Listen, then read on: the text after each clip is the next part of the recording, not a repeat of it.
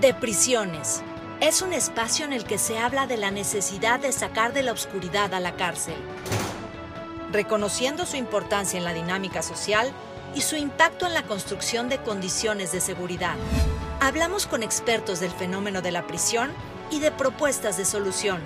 Estamos seguros de que nunca habías pensado en todo esto. Hola, ¿qué tal amigos? ¿Cómo están? Les habla nuevamente Luis Durán en su programa de prisiones, en donde hablamos de la cárcel, de lo que pasa en la cárcel y de lo que no pasa y debe pasar siempre con la intención, como ustedes saben, de darle luz y sacarlo de la oscuridad en donde se encuentra. En esta ocasión, eh, como siempre, es una ocasión especial en este programa porque hemos tenido diferentes invitados, como ustedes lo han visto a lo largo de los capítulos que ya llevamos, diferentes invitados con diferentes perfiles, pero nunca habíamos tenido a alguien con eh, esta preparación, con esta dedicación. Eh, ella es una eh, gran persona, una gran invitada, es economista por la UNAM. En la década de los 80 fue asesora, dirigente y fundadora de organizaciones sindicales y de defensa de derechos laborales de las mujeres. En los 90 participó en la constitución de organizaciones civiles que se propusieron aumentar la participación política de las mujeres. En 2001 presidió el partido México Posible y para 2006 compitió en la elección a la presidencia de la República por el partido Alternativa Socialdemócrata y Campesina, en la cual obtuvo eh, más de 1.1 millones de votos.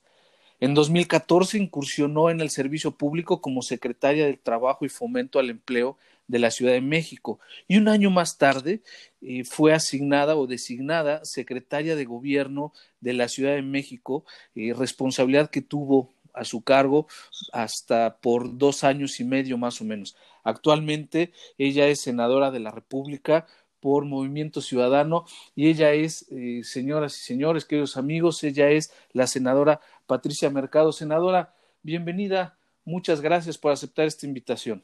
No, al contrario, eh, Luis, gracias por, por invitarme y bueno, esperemos que sea una conversación muy, este, como constructiva. En realidad tú sabes mucho de esto, tienes una opinión eh, sobre el tema que estás tratando en estos capítulos y pues yo encantada de contribuir. Eh, muchas gracias. Como siempre, eh, una de sus características es eh, contribuir, sumar, siempre abonar, nunca restar. Y desde la tribuna en la que usted se encuentra, ha tenido pues participación en muchas iniciativas, muchas iniciativas. Incluso en este momento usted ha estado impulsando esta parte del ingreso vital, ¿no? Me gustaría como como que platicáramos un poquito a, las, a, los que nos escuchan esta eh, iniciativa, este esfuerzo que se está realizando, senador.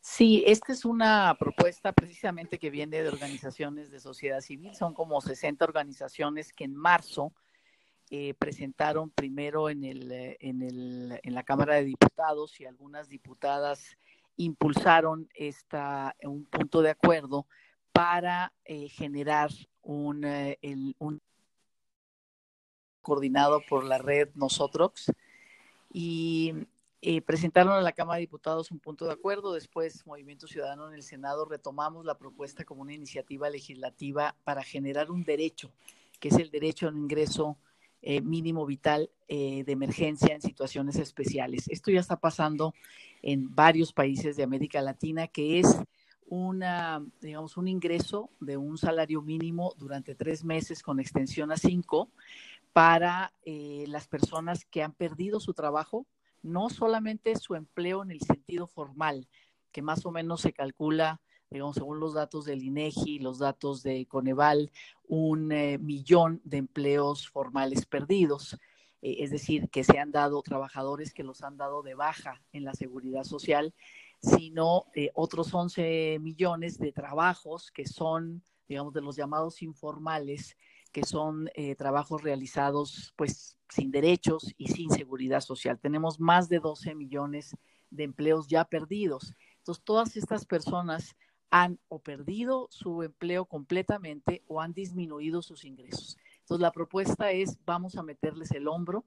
Si, las, si, si el, digamos, el, el Consejo de Salubridad, el gobierno eh, nos, eh, nos dice a los ciudadanos que vamos a quedarnos en casa para poder controlar esta pandemia, los contagios y por supuesto la pérdida de vidas, y la gente se retira y todos nos hemos retirado eh, eh, pues, y hemos perdido por esto nuestros ingresos y nuestro trabajo, el Estado tiene que meter el hombro, o sea, tiene que haber una plataforma mínima de ingreso para evitar que estos 12 millones de personas caigan en el hambre, en la indigencia, en la pobreza.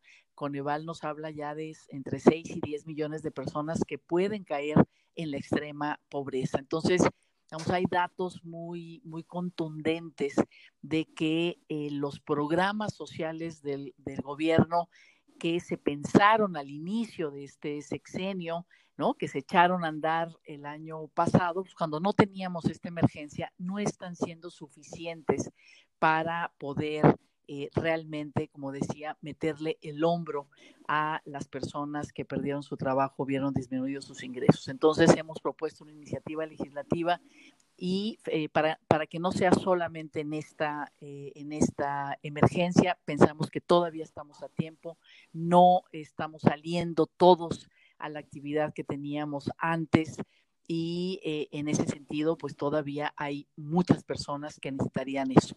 Y para eso, pues tenemos que ponernos de acuerdo, Cámara de Diputados, Gobierno Federal, sentarnos, ver cómo podemos reconstruir el presupuesto público.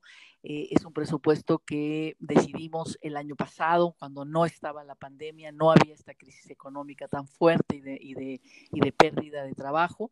Eh, entonces, bueno, pues vamos a repensar. Podríamos estar pensando más o menos una, una inversión de menos del 4% del presupuesto.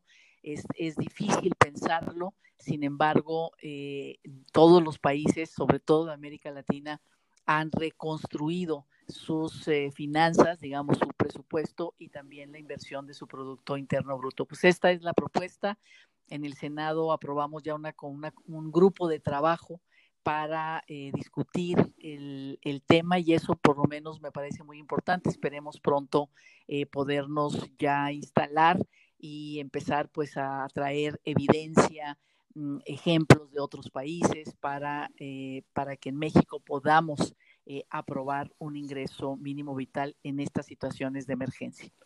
Sí, senadora, porque efectivamente es una emergencia y en las emergencias el Estado tiene que reajustarse, tiene que eh, pues hacer, tomar a cabo, llevar a cabo las acciones necesarias para beneficiar a las personas que están siendo afectadas y que finalmente todos, eh, de cualquier manera, estamos siendo impactados por esta emergencia.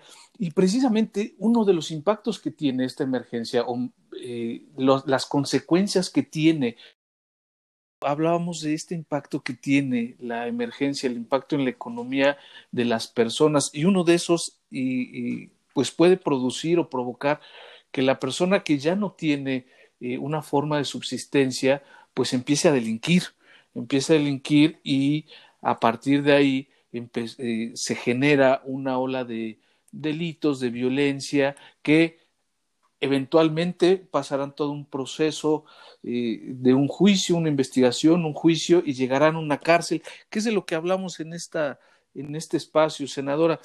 ¿Usted ha tenido alguna experiencia eh, importante en las cárceles dentro del paso, su paso por la administración pública? Sí, eh, definitivamente como secretaria de gobierno, pues eh, eh, tuve a, mi cargo el, sistema penitenciario de la, Ciudad de México. por supuesto, pues un sistema que necesita muchísima reestructuración, pensar desde otro lugar el derecho pues a, a, a estar en reclusión con respeto a los derechos humanos, eh, cuando, ¿no? cuando uno pierde la libertad, pues pierde eso, pierde la libertad, pierde los derechos políticos, pero todos los demás derechos eh, se sostienen al, pero el Estado tiene que garantizarlos al interior de las, al interior de las prisiones. Entonces, me parece que eh, en lo que, bueno, yo salí de la Secretaría de Gobierno y, por eso seguramente estamos, pensaste en mí para poder conversar.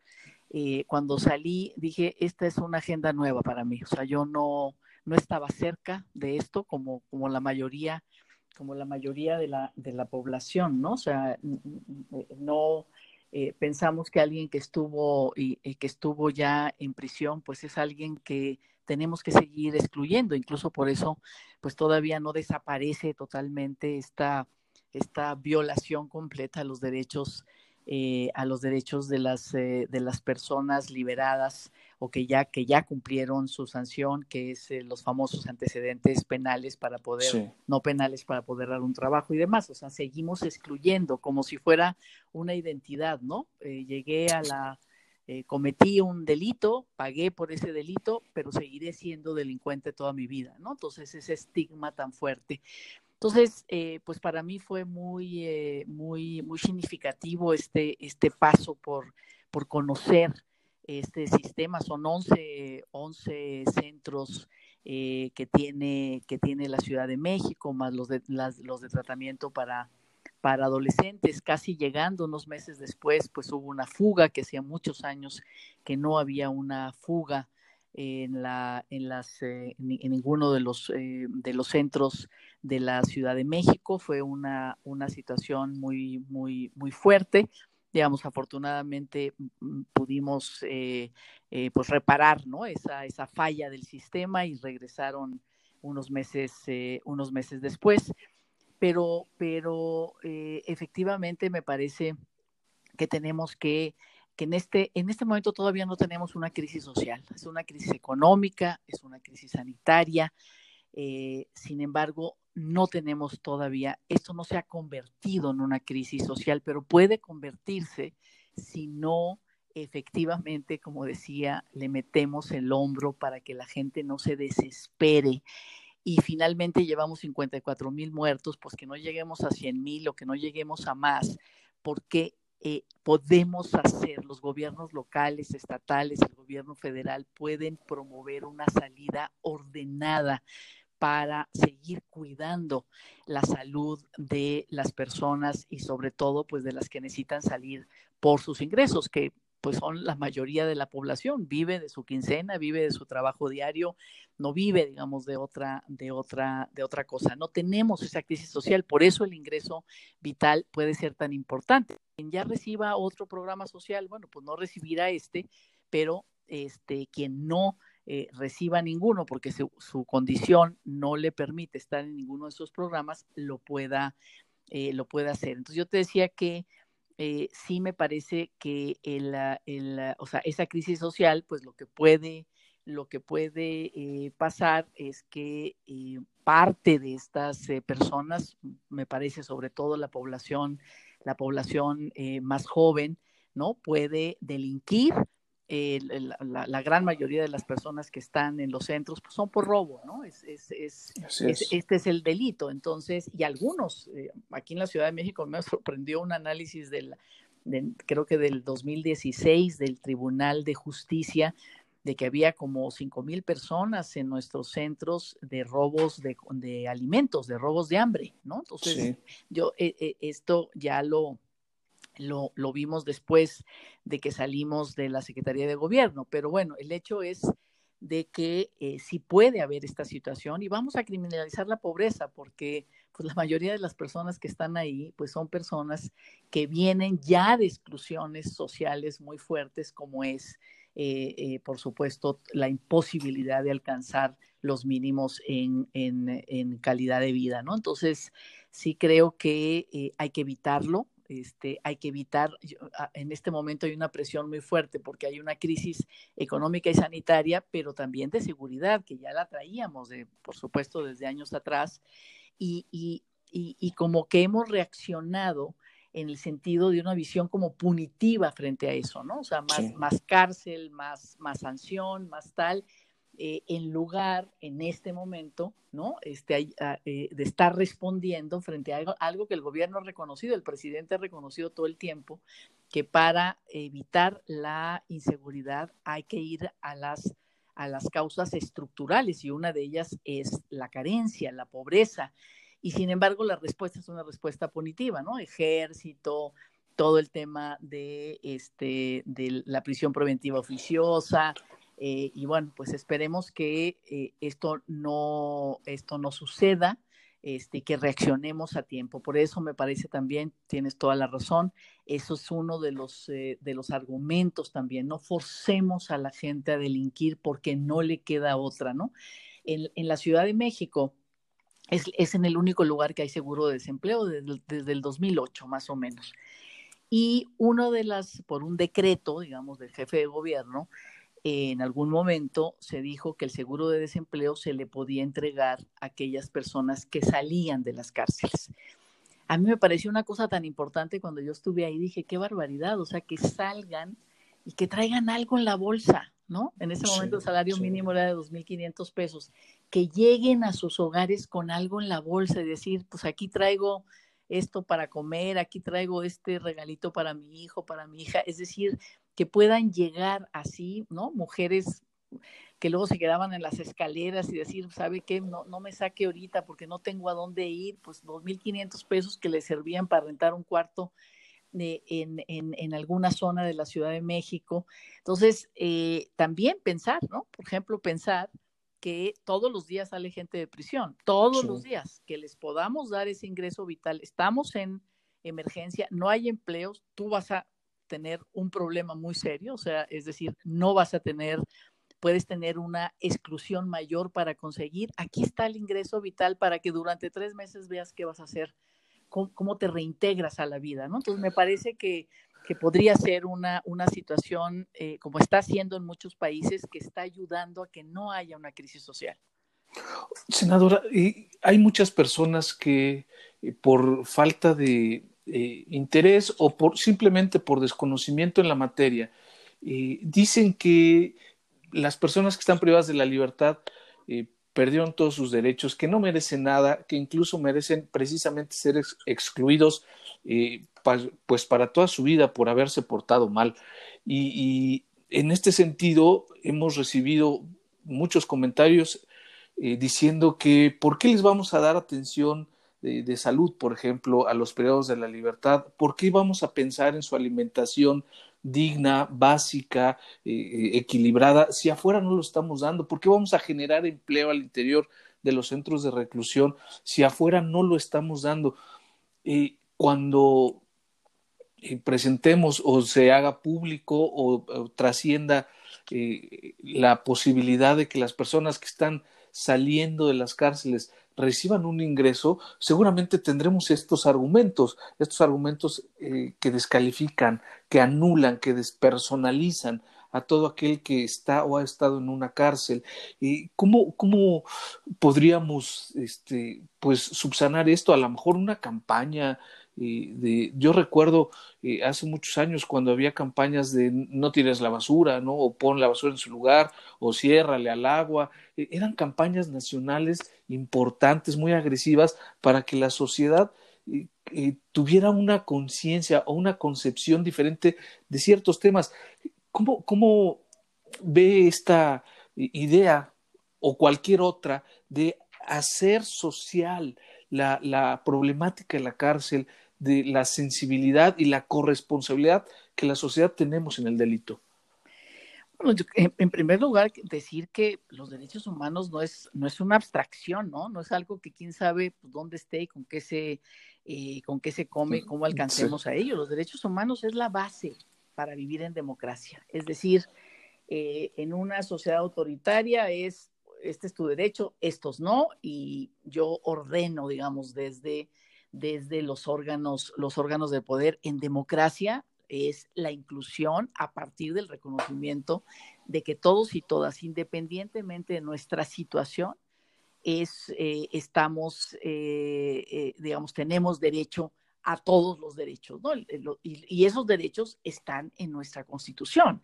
Entonces, eh, incluso hay un, hay un gran cambio en la concepción, eh, en la concepción de, de, cómo pensar, ¿no? De cómo pensar vivir la sanción en reclusión en Naciones Unidas, cuando se pasa de estas reglas mínimas, ¿no? Para los reclusos a eh, las llamadas reglas Mandela, ¿no? Que, que finalmente tienen que ver con garantizar el derecho al porvenir, es decir, las personas cumplen, eh, cometen un delito, tienen que ser responsables, ¿no? Frente a ese delito y cumplir su sanción, pero finalmente tienen derecho al porvenir como todos los seres humanos.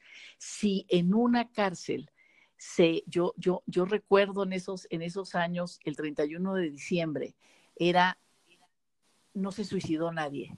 O sea, el tema era vamos a hacer todo lo posible, vamos a, crear todas las condiciones para que nadie se suicide, porque el suicidio en un, en un centro de reclusión es un fracaso del Estado en términos de garantizarle ese derecho a vivir su, eh, su reclusión con, digamos, su sanción, con estos otros derechos que no pierden. No pierde el derecho a la salud, a la educación, al trabajo, a la cultura y finalmente eso es lo que nos va a hacer que cuando regresen, porque decía, todos los días regresan, todas esas personas regresan en algún momento, más o menos, ¿no? Se calcula que eh, se calcula que de los que están adentro, la gran mayoría tiene una, pues tiene como una expectativa de salir, ¿no? Alrededor de los 40 años, 40, eh, 50 años, entonces, si nosotros adentro de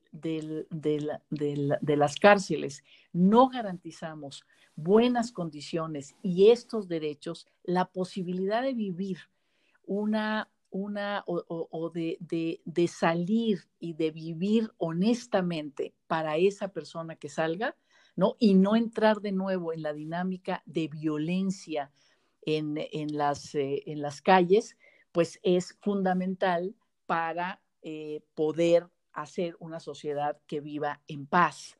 Entonces, no, es decir, garantizarles esos derechos tiene que ver con nuestra vida diaria. O sea, la, yo estoy de acuerdo en eso que tú planteas de una, de una campaña muy fuerte. La gente está muy enojada, está muy dolida, ¿no? Por, por, por, eh, por, por los delitos, porque, porque el, el, delito más fuerte es este del robo, le roba casa habitación, en la calle, con violencia.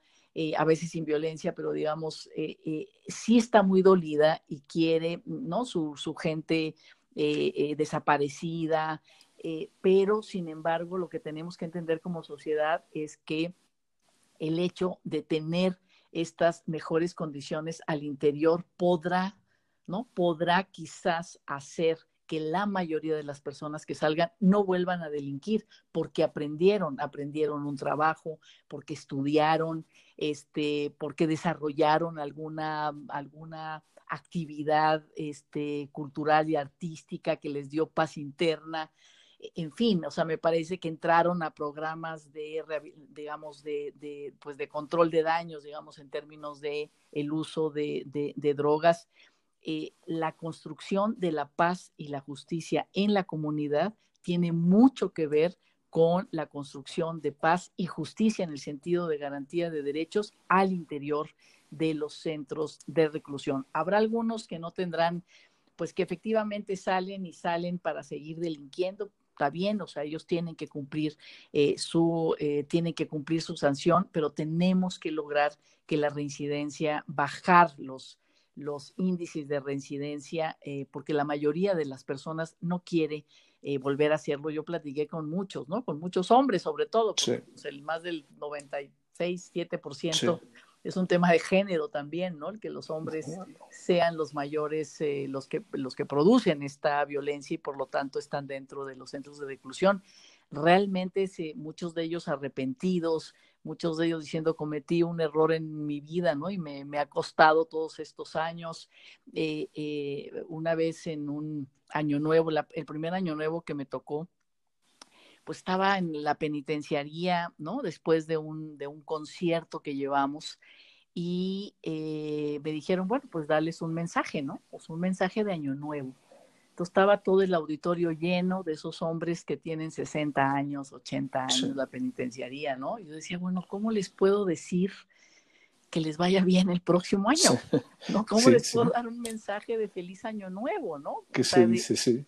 Que, o sea, ¿cómo les puedo dar un mensaje de vale la pena despertarse? aunque tengas una sentencia de 80 años, que te despiertes y que vivas, pues la única manera es garantizar que ese concierto, que ese trabajo, que esa salud, que tal iba, o sea, es decir, era suficientemente satisfactoria para que le permita levantarse todos los días y querer seguir viviendo en ese centro. Muy difícil para mí, muy difícil, recuerdo, muy difícil decir ese, ese, ese mensaje y a partir de yo creo que ahí fue cuando me, me transformé y dije, no, o sea, realmente necesitamos garantizar menos cárcel, o sea, necesitamos menos cárcel, no necesitamos llenar nuestras cárceles, necesitamos despresurizar las cárceles. Y, bueno, pues es todo el nuevo sistema, ¿no? De, de, justicia y bueno, pues vamos y venimos, ¿no? Por estos cambios que hacemos luego de, desde una visión más punitiva, mejores condiciones al interior y después, por supuesto, un, programas de reinserción donde eh, no es así como te dejo en la puerta y pues ahí, te ves, ¿no? Sino toda la comunicación con el gobierno local, con la comunidad, con las organizaciones, para que reciban a esas personas y hagan que su camino no sea otra vez eh, delinquir. Sí, porque el fenómeno que se presenta cuando una persona se le abre la puerta a la cárcel y se le echa a, a la libertad, pues parece que no es, bueno, no parece, no está siendo acompañado por el Estado No. y eso lo deja en una posición creo que todavía más vulnerable, porque puede llegar la banda contraria y dispararle o eh, puede no saber en dónde está siquiera. A mí me tocó conocer asuntos en los que se realizan estos traslados nocturnos, se toman a las personas, se les lleva a un lugar que no tienen idea en dónde están. Y pasan los siguientes 20 años de su vida en un lugar en donde no saben en dónde están, escuchan que es alguna comunidad o escuchan el nombre del centro penitenciario, pero no tienen una ubicación sí. real de dónde, en dónde están viviendo. Sí. sí, sí, yo creo que tenemos que garantizar lo que se le llama el buen retorno, ¿no? O sea, que, sí, que, que, que, les permita, eh, pues, eh, recobrar un, un sentido eh, digno de la, de la vida, ¿no? Y, y, efectivamente necesitamos promover la cultura de la no violencia. A mí me parece muy importante esta esta, esta propuesta, no es una propuesta, es, un, es, un, es una obligación de ley que formar estas eh, comisiones intersecretariales ¿no? en, en cada sí. uno de los estados y por supuesto a nivel federal para, para que todas las instituciones, no es un programa para los liberados, ¿no? sino que todas las instituciones, la de salud, la de trabajo, la de educación, la, la, la, la de economía y tal, eh, puedan generar al interior de sus programas de trabajo, de sus políticas públicas, puedan generar programas para acompañar a las personas que regresan. Yo tuve dos experiencias. Una no fue antes de que nosotros eh, eh, llegáramos, pero un joven parece muy líder, muy inteligente ahí en comunidad de, de adolescentes regresa, sale, regresa y al siguiente día lo matan, al siguiente día, ¿no? O sea, no, no, no hubo un, un tema de, de, eso, no sabemos, ¿no? No sabemos, regresan y qué pasa con ellos. Otro joven me acuerdo que, que así como que nos dijo también, ¿no? De esos que, que son, digamos, tienen una inteligencia especial, o sea, no me dejen aquí, en mi casa, sin hacer nada, necesito hacer algo, no puedo estar todo el día sin hacer algo, ¿no? Entonces, y eso tiene que ver, pues por supuesto, con eh, eh, propuestas del Estado, eh, esta, esta comunicación entre los sistemas penitenciarios y los gobiernos locales, ¿no? De, bueno, pues ahí, ahí, ¿por qué? Porque finalmente hay zonas, ¿no? Hay zonas donde la gran mayoría de las personas aquí en la Ciudad de México pues son de Iztapalapa, son de la Gustavo Madero. O sea, tampoco es que nos sí. cueste tanto trabajo, así de decir, están dispersos por toda la ciudad. No, no están dispersos por toda la ciudad. O sea, tenemos lugares donde el conflicto, digamos, el conflicto con la ley, la violencia y tal, y, donde viven las personas que salen de reclusión, ahí, los tenemos, ¿no? Entonces sí podríamos hacer programas muy concretos para ese, eh, para ese buen retorno, pero efectivamente, como tú dices, necesitamos hacer campañas para que se entienda que adentro tenemos que garantizarle los derechos que no, que no pierden, pero que teniendo garantizados los derechos adentro, los años que estén ahí, estos eh, van a hacer que cuando regresen a la cotidianidad, digamos, a la vida comunitaria porque cumplieron su sanción, regresen con eh, eh, fuera ya de esa cultura que los llevó, de esa, de esa situación que los llevó por exclusión a cometer un, un delito. Es fundamental. Alfonso Durazo a mí me, cuando recién llegó, no lo ha vuelto a decir, pero dice, las, los principales focos de los delitos están en los centros de reclusión. Si tú le pones a alguien 500 años de cárcel, pues ese cuate dice, sabes que yo estoy aquí, voy a seguir delinquiendo toda mi vida desde aquí adentro, desde fuera. No tiene ningún incentivo de salida más allá de la fuga. ¿No? Que es, que es difícil, más allá de la fuga no tiene otro incentivo y, muchos de ellos viven así, pensando que en algún momento se pueden fugar. Entonces, todo el tema de las sentencias también más grandes, más altas, más altas, más altas, pues finalmente hacen que no, que desde las cárceles también exista el incentivo, no de salir y de salir bien y de portarse bien para poder este, retornar a la vida en libertad, sino todo lo contrario, ¿no? Entonces creo que ahí hay muchas cosas que tenemos que reflexionar de veras como sociedad para que eh, eh, garantizar este derecho al provenir, este buen retorno para una eh, para comunidades que vivan que puedan reestructurarse no y, yo creo que este momento es un es un buen momento para pensar en estas salidas ya no punitivas pero de veras vamos y venimos y no somos congruentes luego con lo que con lo que decimos en términos de, cuáles son las razones estructurales ¿no? de, la, de la violencia. Sí, todo esto pasa por una aceptación, pienso, de la sociedad. O sea, la sociedad tiene que saber que los delincuentes son producidos en ella, el delito se produce en la sociedad y no cuando ya existe el delito, abandonarlos, excluirlos, ignorarlos y pensar que no existen. Porque eventualmente, efectivamente, más del 90% de los periodos de la libertad regresan a la sociedad y tenemos que recibirlos con mejores condiciones. Y todo esto pasa entonces por esta corresponsabilidad social en donde también participa el Estado, el Estado con sus jueces, el Estado con la justicia, el Estado con los magistrados, con todo este aparato jurisdiccional que eh, la Ley Nacional de Ejecución Penal nos establece que deben existir jueces de ejecución. Esto fue desde la reforma constitucional del 2008. Pero nos damos cuenta, senadora, que estos jueces son jueces de ejecución y a los próximos 10 minutos se cambian la cachucha y son jueces de control y después son jueces de instrucción y, o, de juicio oral. Y entonces una misma persona no se está especializando realmente como lo manda la ley y las salas o los magistrados de los tribunales locales o de, de la corte, no, no encontramos una sala especializada en ejecución penal, porque eh, desde ahí incluso veo que se, se desdeña, se, se, pues como que no se le da la importancia a la ejecución penal y desde acá es en donde podemos operar la ley de amnistía, podemos operar las, los beneficios que establece la ley para una libertad anticipada o una preliberación. Desde las, los jueces, desde los tribunales podemos hacerlo, pero no se ve, senadora. Yo creo que podríamos también impulsar esta idea de especializar a los jueces realmente y tener salas especializadas en ejecución penal.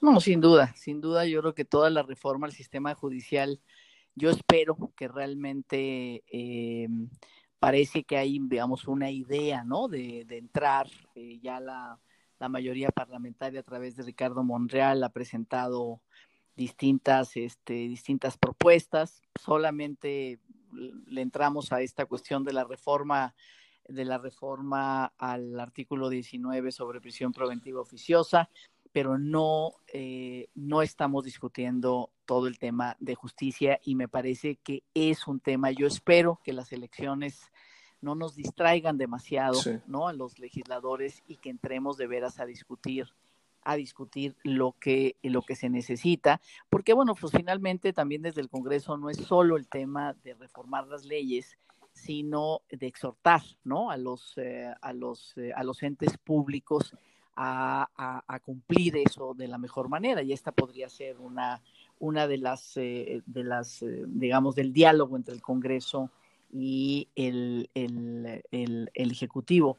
Eh, una de las, a, mí me parecía, eh, eh, cuando nosotros llegamos había una recomendación de la Comisión de Derechos Humanos sobre el tema de retención como forzada, ¿no? Se había descubierto a una persona que hacía mucho tiempo que pues ya debería de estar en libertad, ¿no? Y pues ahí abandonados, ¿no? El, también el, el, todo el, digamos, el, la defensa ¿no? de, oficio, pues no tiene las capacidades para darle seguimiento ¿no? a, sus, a sus casos. Y bueno, pues fue un, una recomendación a partir de eso, ¿no? Que, que realmente no pudiera, pudiésemos conocer, este, pudiésemos tener eh, algún tipo de sistema que nos diera alguna alerta cuando una persona ya está, ¿no? A punto de cumplir su sanción para eh, para detonar todo este, todo este eh, buen retorno. Y a partir de eso hicimos unas mesas de trabajo precisamente para preliberación.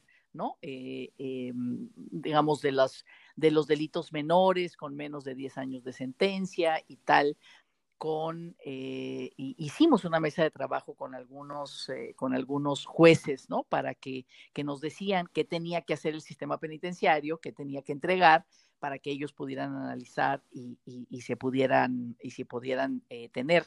Realmente fue un trabajo muy inicial. Yo me acuerdo que se, preliberaron como unos 100 nada más, o sea, porque pues, las carpetas no teníamos la capacidad, ¿no? El sistema no, tenía la capacidad para tener bien las, las carpetas de la historia de vida en, eh, eh, ahí, ¿no? Pero eso me parece me parece muy importante y fue complicado también con los jueces, ¿no? Fue complicado porque finalmente no tomaban la decisión, ¿no? No, no siempre había algo, un papel, alguna cosa, algo que limitaba la posibilidad de decir sí, a ver, aquí está, ¿no? Y vámonos, este, vamos a, a, a, sacar esta, esta eh, preliberación. Entonces, sí me parece que ahí, digamos, hay un torre, digamos, importante, porque la recomendación era los dos, era a la Secretaría de Gobierno y era a, al, al, tribunal de, al Tribunal de Justicia, ¿no? Y sí, pues me parece que este, sin embargo, por ejemplo, acá me parece una cosa muy buena del actual subsecretario Asael Ruiz aquí en la Ciudad de México, que tiene ya ahí algunos años. Eh, uno de los, eh, de, los, de los 11, digamos, penales, de los 11 centros, ahí eh, van las personas que les faltan dos años para irse, más o menos. Y entonces ahí se implementa un sistema de darles mucha reinserción, ¿no? O sea, trabajo, educación, pláticas, desintoxicación, o sea, como, eh, como, como eh, centrar ahí mucha nuestra tarea de reinserción, más o menos cuando yo estuve eran como unas dos mil personas más o menos permanentemente que ya iban este, hacia, ese, hacia ese camino, pero bueno, podrían haber salido, digamos, este, mucho tiempo antes si el trabajo de los, eh, de los jueces y del propio sistema, pues es un trabajo, como tú dices, más especializado, más atento, ¿no? Porque, porque también esa gente pues es olvidada, ¿no? Olvidada del sistema de justicia, olvidada del sistema de administración de justicia.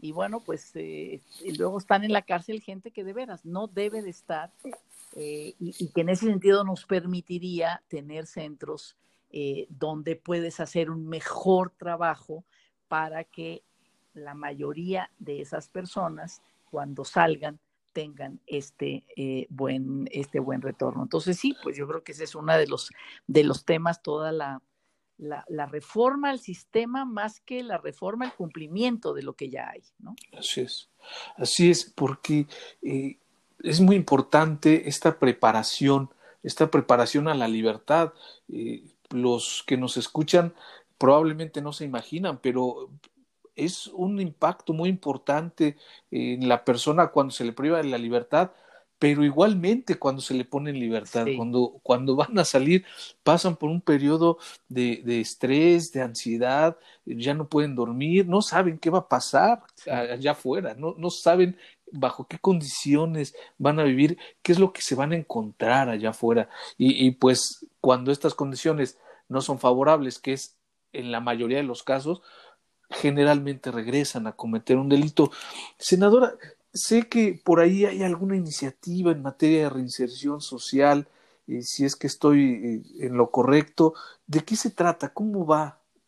Pues mira, eh, más bien hay una serie de, de organizaciones y en, digamos significativamente Paola Zavala, que tiene también una organización este, civil, ella fue directora del Instituto de Reinserción de la Ciudad de México precisamente, ¿no? Y también tomó esta agenda como una agenda suya, es una abogada.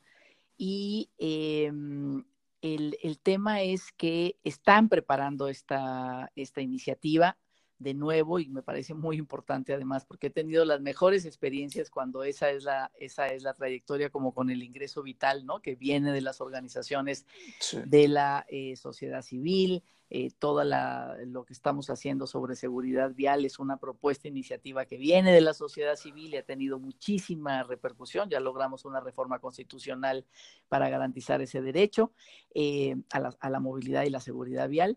Y, el, uh, y ahora esta, esta organización con otras organizaciones están preparando esa, esa eh, iniciativa, vamos a conocerla, no la tenemos eh, todavía. Yo lo que les he propuesto es que, pues que de alguna manera le entreguen formalmente a las diferentes fracciones parlamentarias en el Senado y iniciemos un proceso de eh, parlamento abierto, no solamente aquí en el Senado, sino incluso en los congresos locales para, yo creo que esto, como tú decías, ¿no? Casi, casi que nos sirva como una campaña, o sea, ¿qué significa tener eh, un programa de eh, reinserción o un derecho, digamos, en la, Ciudad de México también, en la Constitución, ya está reconocido el derecho a la reinserción social.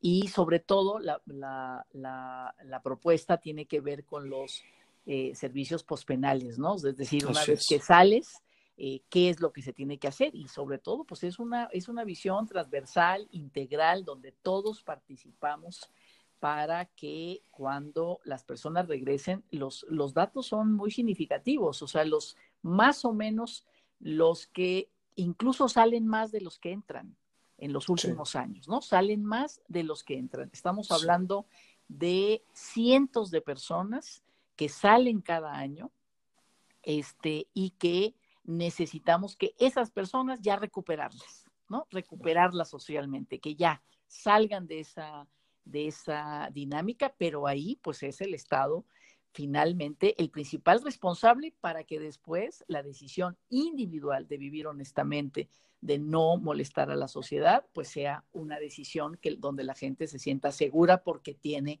porque tiene una alternativa, porque tiene un camino y porque no quiere regresar, ¿no?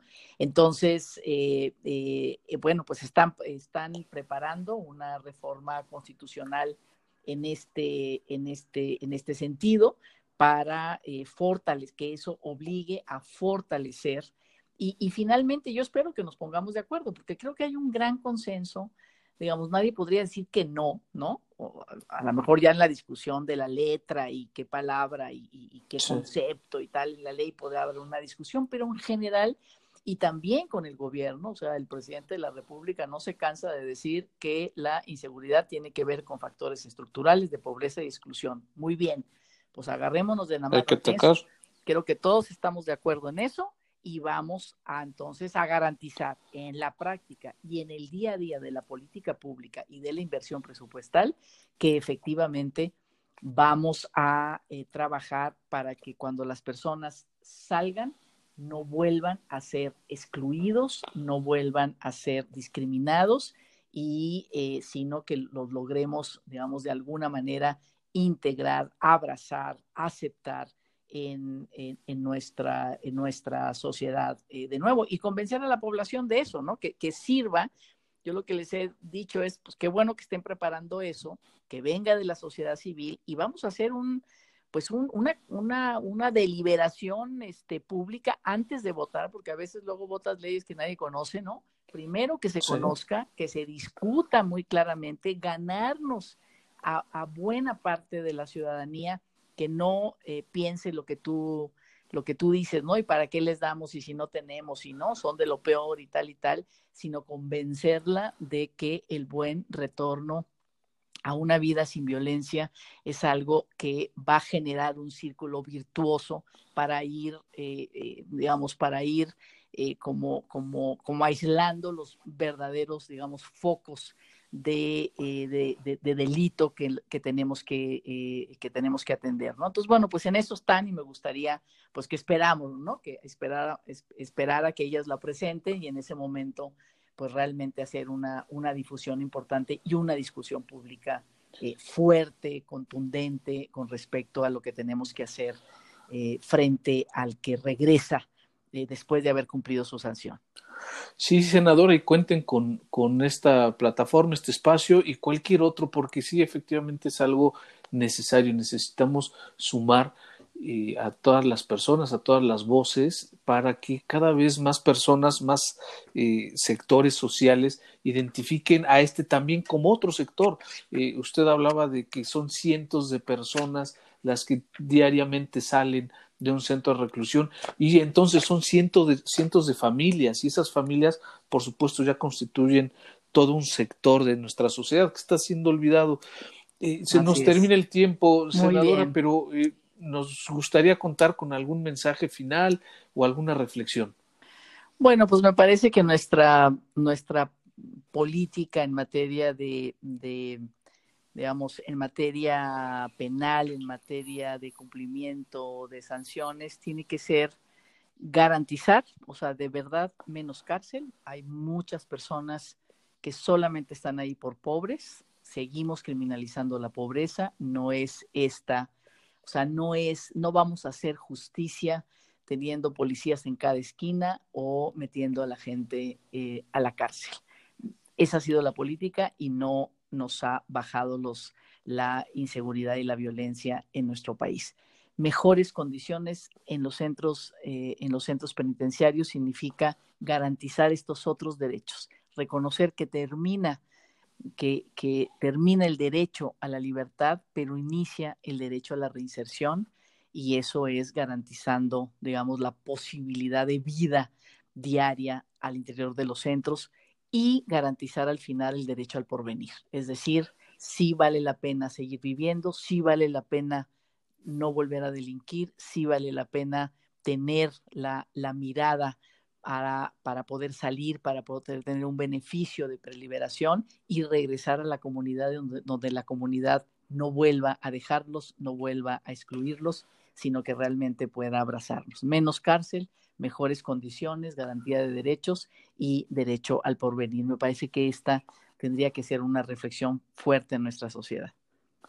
Senadora Patricia Mercado, muchas gracias por eh, participar con nosotros, por comentarnos de todas las experiencias eh, que a lo largo de su vida ha tenido y por también convidarnos de lo que está pasando hoy en el Senado, eh, de donde usted es integrante. Muchas gracias. Nos vemos, queridos amigos, para la próxima semana o no, en otro episodio de Depresiones. Hasta luego. Hasta luego. Es así como concluimos un episodio más de su programa de prisiones, en donde hablamos en esta ocasión con la senadora Patricia Mercado, quien sin lugar a dudas es una de las protagonistas en la política de nuestro país. Nos vemos en el siguiente episodio. Hasta la próxima. Si te gustó este podcast, compártelo. Búscanos en Facebook como de prisiones y en Instagram de punto prisiones. Y si quieres escribirnos, hazlo a deprisionespodcast.gmail.com.